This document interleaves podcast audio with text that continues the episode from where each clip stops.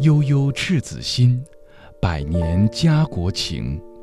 一封儿子献给母亲最深情的告白，一部中国女性普通而不凡的世纪史诗。《世纪母亲》是作家出版社出版的一部带有浓厚传记色彩的小说。敬天、爱人、忘我、利他，这是作者对母亲一生的总结。今日轻阅读。周薇对话世纪母亲作者先锋君，聆听儿子对母亲的深情怀念，对家乡的眷顾依恋，感受华夏民族真正的精气神，是中国复兴梦永不枯竭的动力源。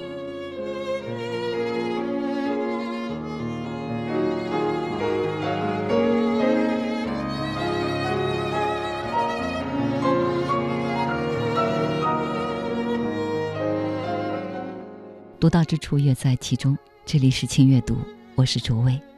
今天我们一起翻开作家出版社出品《世纪母亲》。《世纪母亲》是作者先锋君对母亲的赞颂，以宏阔的历史背景和感人至深的笔触，刻画了一位饱经沧桑又具有博大胸怀的善良母亲，呈现出中华民族近代百年的奋斗史，也是。二十世纪中国农民、中国母亲的缩影。拿到这本书，看到世纪母亲的封面，是母亲小小的身影，在她的身影前是曲折漫长的一条路。封面红色的印底，何尝不是由无数中国母亲在风云激荡的二十世纪守护家园的深情浓缩而成？翻开书第一页，作者先锋君这样写道。灵魂和灵异事件是亘古不衰的话题。我那本来就蓄满许许多多传奇故事的世纪母亲，在临终之际，又演绎出一幕幕与亘古话题相关的、令人匪夷所思的事儿。一开篇，我就非常想跟本书作者先锋君好好聊一聊世纪母亲。于是，在二零二二年的秋天，重阳节之时，我和先锋君先生坐在了一起。请阅读听众朋友们，你们好！非常高兴在重阳节来临之际，通过无线电电波，我们共同分享《世纪母亲》这本书。我呢是《世纪母亲》作者谢红军，籍贯呢是山东滕州滕小果人。母亲这一生呢，呃，应该说是。平凡，但是波澜壮阔的。他这个波澜壮阔的呢，和中国这个近代百年发展是一脉相承的。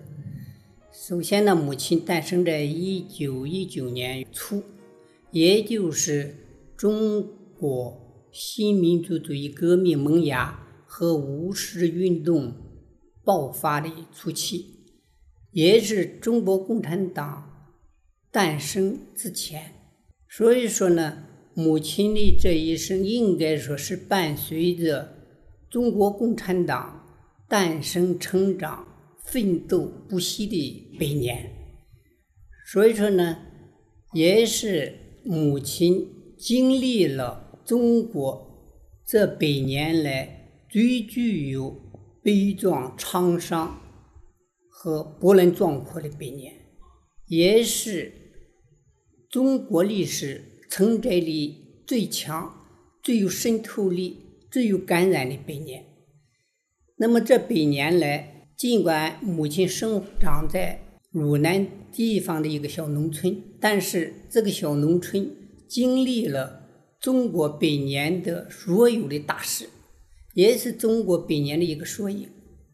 从新民主主义革命到这个三座大山的压迫。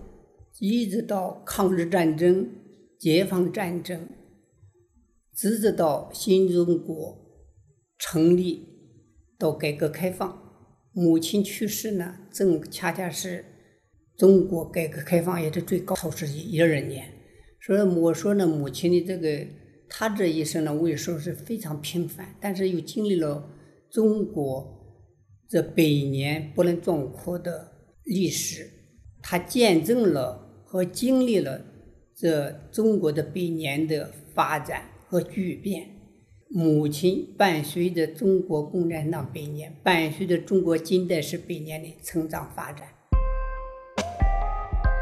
轻阅读，独到之处，分享阅读的无限可能。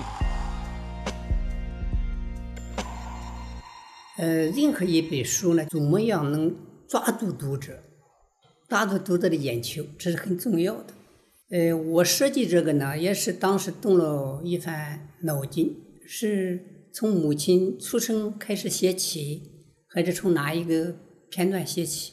我想的话呢，为什么选择这一个这一段呢？因为这一段最是我经历最深刻，也最难忘。也最让我打动我的这么一个一段儿，因为伴随着母亲的这最终走完这一生，而且呢，他在这期间的许多我们老百姓常说的一些不可理解的，是带有一种神秘色彩的这个故事，我想的真实的或者原原本本的来呈现给读者。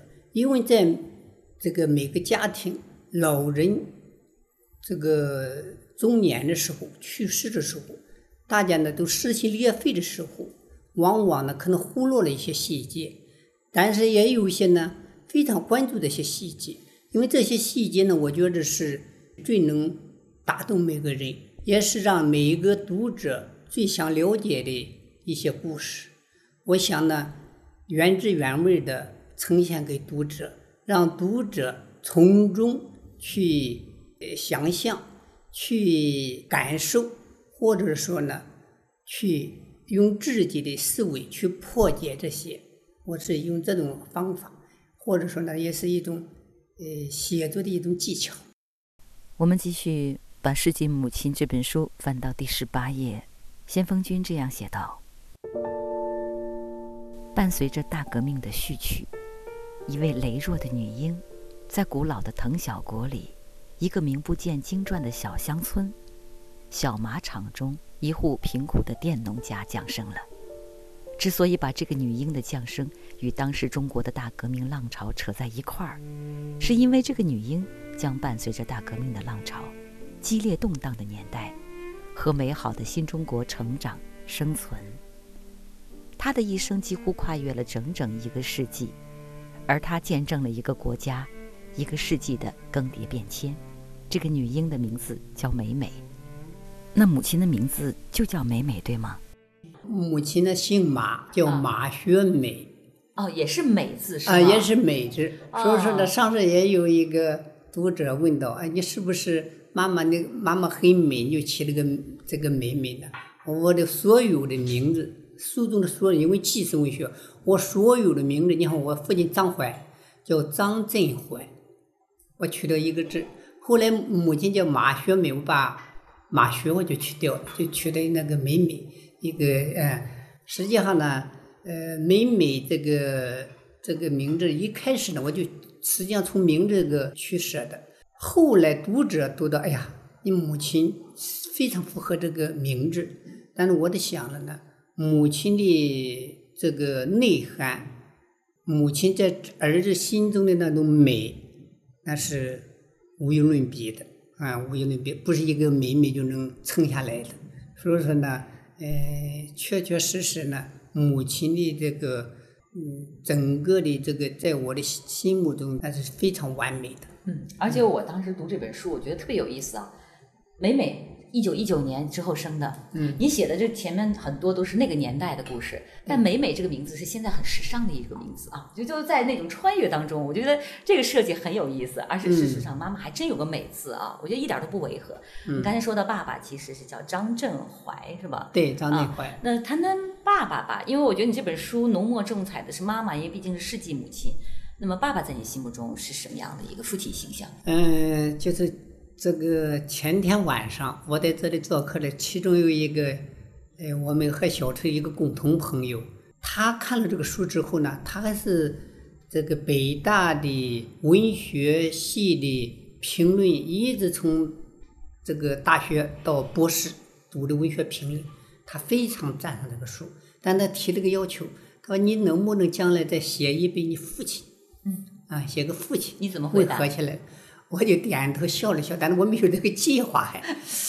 这个父亲应该说呢，嗯，在我们那一代可以说是一个活雷锋，活雷锋的形象。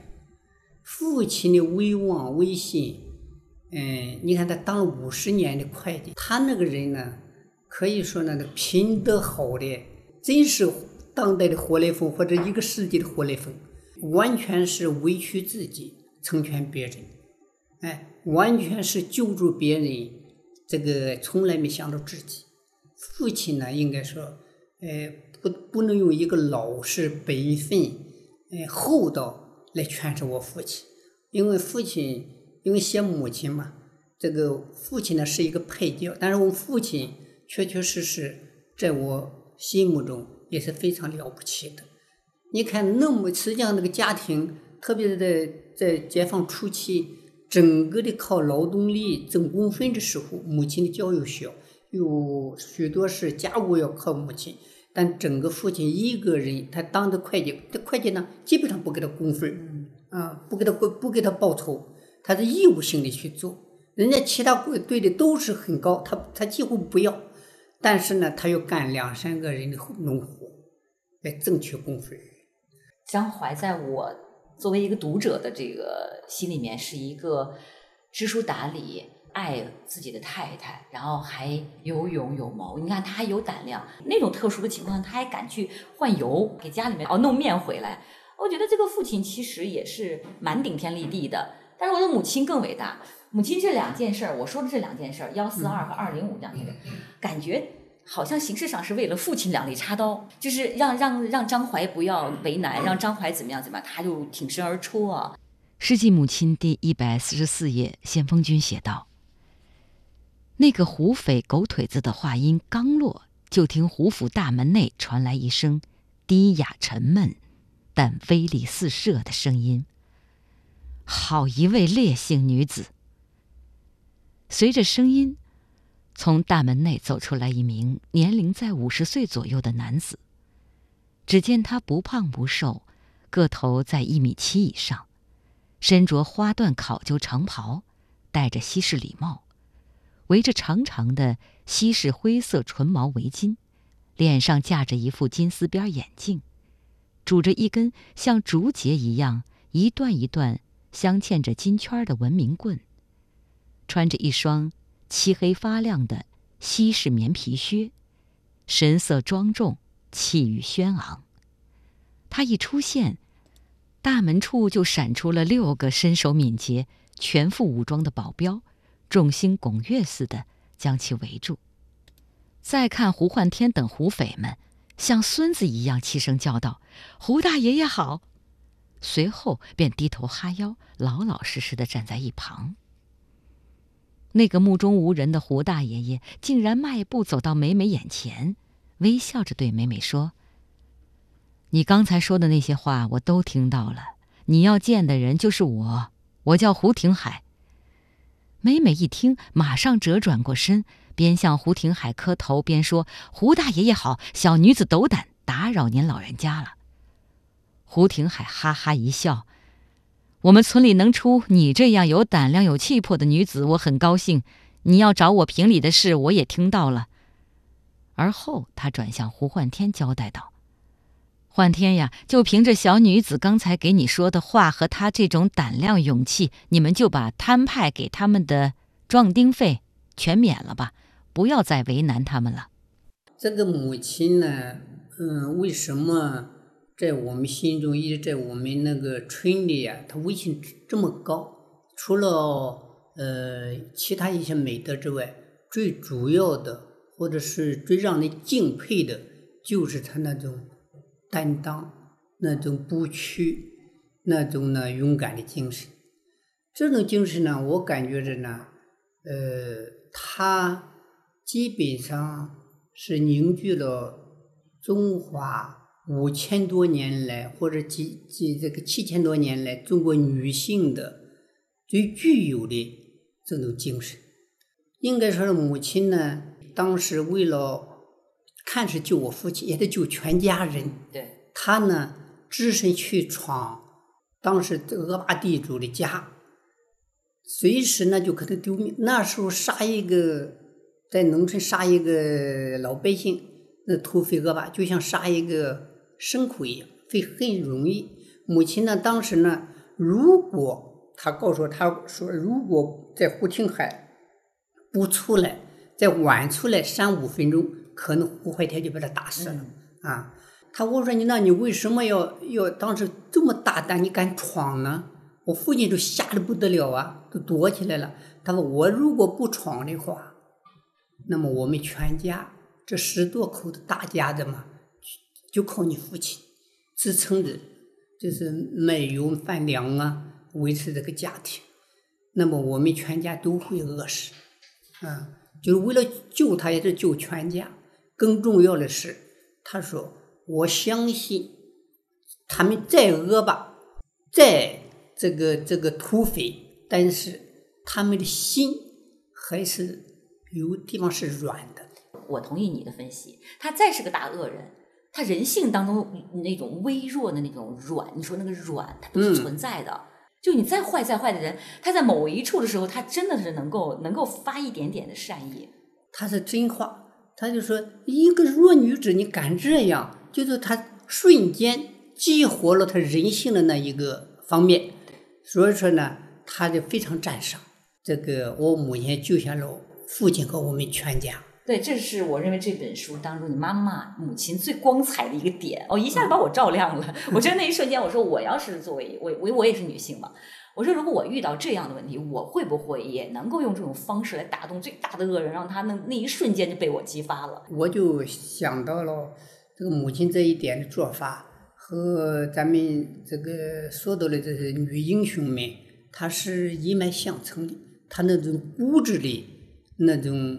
抗争骨子的那种不屈正义来驱使他们，他们奋间呢，他就说像刘胡兰这样的，他奋间他就不怕死，为了这个真理或者为了这个自己的信念，我就要去这么去做，那么死了就死了。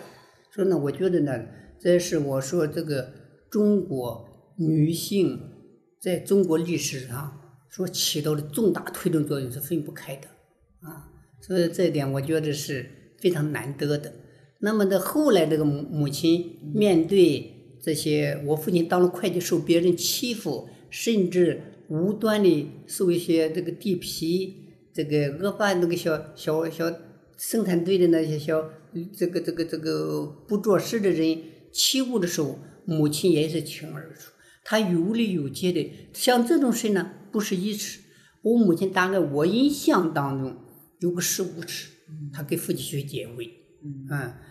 因为那时候确实农村没有道理可讲，那些人不想干活，就要拿工分因为他就靠工分挣活嘛，又怕出力，那就是缠着我父亲，是吧？我父亲呢经常被他们围攻，但是他们最怕的就是我母亲。为什么怕呢？我觉得他就怕的是一种正义，怕的是公平，怕的是他那种刚直不阿的性格。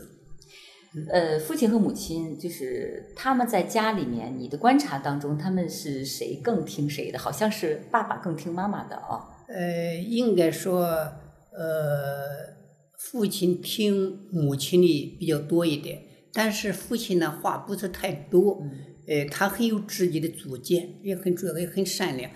呃，父亲听母亲有两个方面，一是呢，总是母亲说的有理。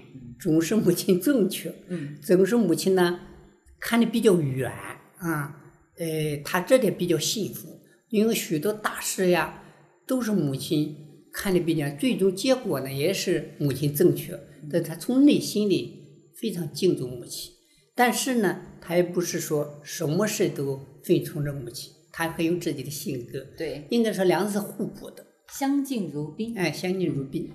你想，妈妈是三寸金莲，然后她还有那么一个深明大义的这么一个特质啊，这确实是不容易。她为什么她能够拥有这种很多有知识的女性都不具备的这种胸怀啊？这和我母亲的成长经历是分不开的。从小特别这个渴望读书，但是又读不到，那怎么呢？他四处到处追着这这个这个说书的人听书，呃，开阔了眼界，这是一个方面。第二个呢，和这个神秘的女客人对他的最初的那种启蒙，或者对他的那个呃那种眼界和这个境界的提升，这是分不开的。嗯，因为母亲来到北京之后，好多举动也让我们感到很惊奇。你说过的小觉，不单是那一次在那个景山，我和我爱人也遇到过几次。啊，人家的外国人非常好奇，我们却非常小，非常好奇。他非常大方，而且对答如流。哎，所以说我就觉得这和母亲的这种历练，这种尽管没有知识，但是他有这种文化，有这种眼界，有这种胸怀是分不开的。这和教育我们，呃，平时的要求，我觉着它是一脉相承的。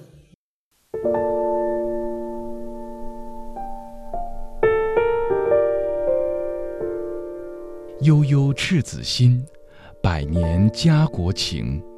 一封儿子献给母亲最深情的告白，一部中国女性普通而不凡的世纪史诗。《世纪母亲》是作家出版社出版的一部带有浓厚传记色彩的小说，敬天爱人，忘我利他，这是作者对母亲一生的总结。今日轻阅读，周薇对话世纪母亲作者先锋君，聆听儿子对母亲的深情怀念，对家乡的眷顾依恋，感受华夏民族真正的精气神，是中国复兴梦永不枯竭的动力源。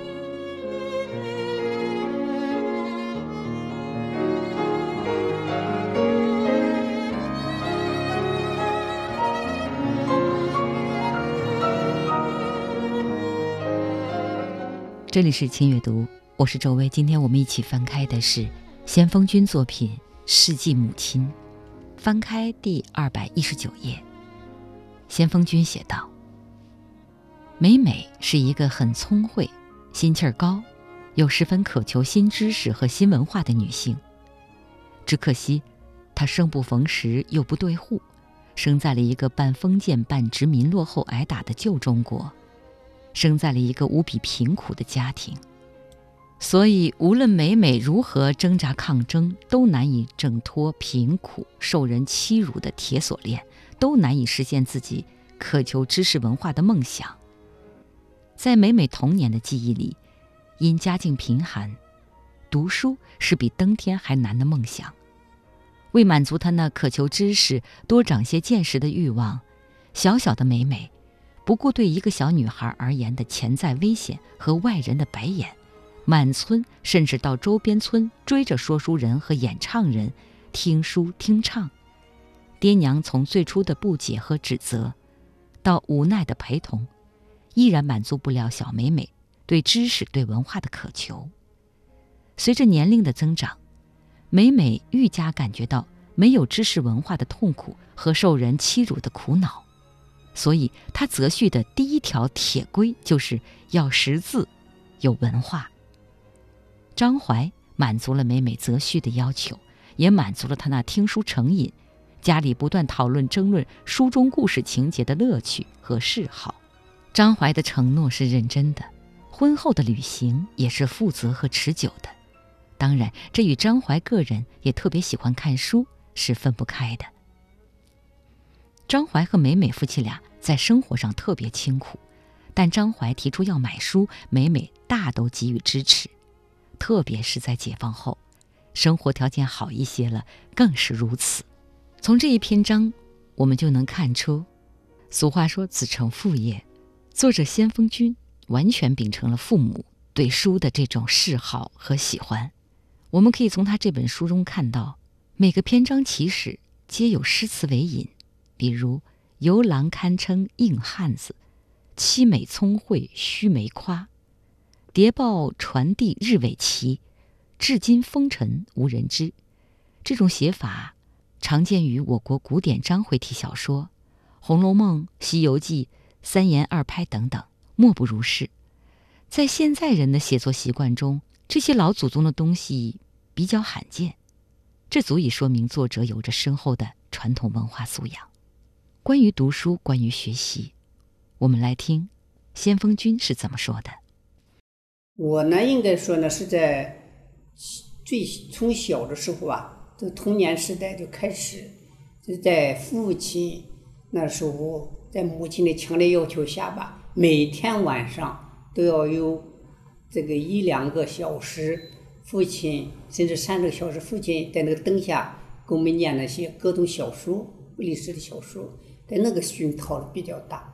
而且呢，在听完小说呢，每顿饭都是父母亲讲这些历史故事，或者两个人呢争论历史故事的这种氛围，所以对我这个熏陶是非常大的。后来这个写这本书。就写这本书以什么方式去写？呃，当时呢也是我呃思考了一下吧。当时正好赶上疫情，疫情呢就想那写的东西，母亲这个一直在想写，那就我就写母亲吧。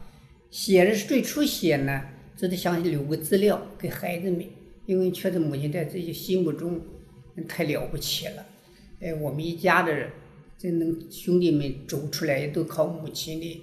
这个影响或者母亲的对我们这个这种期望，给予我们的这个学习提供的各种条件是分不开的。写这个方式呢，就是现在呃，包括几个评论家也都提到了最传统的、最经典的章回小说的写法。呃，当时呢还没有那么多的这种意识，咱们非要用章回小说。但是我觉得呢，呃，这种写法呢，呃，确实它需要有一定的文化，特别历史文化的这种修养。是个经典呢，它起到了画龙点睛，起到了这个引导的作用。就是读者一看你的标题，甚至一看你前面的诗，哦，就基本上大概的知道你这一章要写什么了。所以说呢。就大家都有个心领神会，我觉得中国的这个这个历史文化，可我们继承很多很多，但是在文学创作上，在经典创作上，我感觉这个章回小说的写法应该是最经典的，也不应该丢弃的。现在呢，各种创新都有，但是呢，我觉得它都没有很好的继承。这个你看，我们这是四大名著也好，呃，包括这个非常经典的、受读者们大众充分认可的小说也好，基本上承接了我们这种历史传承的最经典的写作方法。但是你看，我们四大名著也好，这历史名著也好，所以说，我想的话呢，这个文学的魅力就在于。真正的给人一种正能量，给人一种积极向上的力量，给人一种引领，真正能打动人，啊，能感染人，能催化人的故事。我觉得这是经典小说不可缺的东西。所以说呢，呃，历史的这个传承，我觉得是它是确实需要取其精华，去其糟粕的啊。我们不能。这个一一淘汰，把一些精华给淘汰掉了，糟粕给保留下来，甚至被这个糟粕无限的放大，这是不允许的。现在好在我们党、我们国家已经注意了这个问题，一定在提倡了一种积极向上的这个创作。我们常常听老辈人说“开卷有益”，只要你打开书就受到教育。我上课时我就说。不是开卷有益。现在你开卷了，可能你就会受到了一些不良的影响。因为什么呢？许多小说、许多文学的东西，它没有带来的一些正能量，反带来非常低劣的东西。我们开卷一定一定要选取那些经典的、有传承这种力量的文学作品来读，这样才能真正给人正能量，才能鼓舞人、教育人、影响人。我敢说，文学对青年人、对孩子们影响是非常之大的。一定要让我们的孩子们读到真正对他们一生都受都受益、都能受到教育的这种作品。这也是一个有良心的作家，这个却具有的。《世纪母亲》的作者先锋君，本名张家军，滕州市江屯镇湖村人，青年时期入伍，二零零九年晋升为少将。回望曾经走过的路，他深深感到自己的所有都源于母亲对他的影响。所以，我们在这本书的封面上看到了，除了那个小小的母亲的身影。还有两行小字：“中国女性普通而不凡的世纪史诗，赤子献给母亲最深情的告白。”先锋君也是一位游子，离开家乡四十多年，但他对滕州这个有着七千年文明史的鲁南名城有着极深的眷恋。我们可以从书当中看到，这些眷恋随着母亲的故事在书页中弥漫铺展着。提到滕州。滕小国，作者先锋君，满怀深情。滕小国呢，也是在战国时期存活了七百七十年的一个小国。这个小国呢，以善国著称。曾经的毛主席对这个善国滕文公问政孟子如何治理国家非常有兴趣，甚至在五三年呢，毛主席。把专列停在延州，请当时的老县委书记来询问当年滕文公问政孟子那个遗址还有没有？就所以说呢，毛主席对滕小国影响非常之深。那么我就生长在这片土地上。嗯，尽管我离开滕小国，我们那个家乡四十多年了吧。但是呢，对那片热土的感情，应该说呢越来越炙热。为什么呢？因为就是在这片热土上啊，呃，有许多许多历史传奇性的故事。它最大的传奇就是滕小国呢是北新时期的发祥地。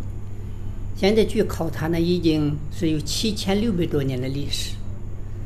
在历史上曾出现过呢，墨子柯圣，出现过现在我们常说的大国工匠的鲁班，出现过魏国的宰相，也是毛遂毛遂自荐，还有造车鼻祖僖宗等等。更神奇的呢，滕小国呢，七千六百多年呢。从来没有断代，每个时代都有一些杰出人才出现，特别是在近代史，也曾出现过许多杰出的人才，就是大家熟悉的黄埔军校，大概有在滕小国这片走出来，就是二六十二十六位黄埔军校的学员，在近代史，滕小国，滕州。也叫滕县，是台儿庄大战第一仗，滕州保卫战。滕州保卫战打了三天三夜，就因为他只缓了日美侵略军对台儿庄的包围，所以才有后来的台儿庄大战的胜利。之后呢，还有铁道游击队，铁道游击队就是发生在滕州枣庄这一带。铁道游击队这个故事呢，家喻户晓。嗯，应该说呢，这个胃的记忆对一个人来说是最难忘的。我对家乡的美食呢，应该是，呃，是赞不绝口的。特别是滕州的煎饼，我到现在呢，呃，每天主食依然是我们滕州的煎饼。他们来北京的总是要给我带些煎饼过来。还有呢，滕州的羊汤，滕州的辣子鸡，滕州的八大碗等等。因为滕州呢，现在还有一个红河湿地，也就是当年游击队主战场，现在成了一个旅游胜地了，也是亚洲最大的湿地公园。滕州的两个历史博物馆也非常出名，都是国家一级博物馆。如果我们听众有兴趣的话呢，我特别希望我们听众到我们滕州去一下。说到家乡的味道，我们就会想到一方水土养一方人。关于家乡的点滴记忆，作为时代与生活的背景板，随着母亲美美的故事，在这本书当中慢慢呈现出来，勾画出滕州这方水土的风貌与人情。这又何尝不是作者用心良苦的要把家乡推介给全世界，推荐给所有的读者来认识呢？好，今天的轻阅读就是这样。感谢所有的听友，也感谢今天的节目嘉宾《世纪母亲》的作者先锋君先生。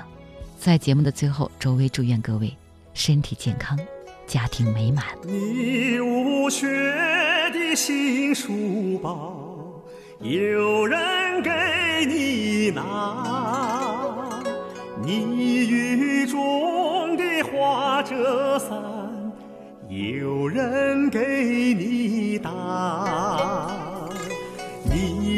爱吃的那三鲜馅儿，有人他给你包；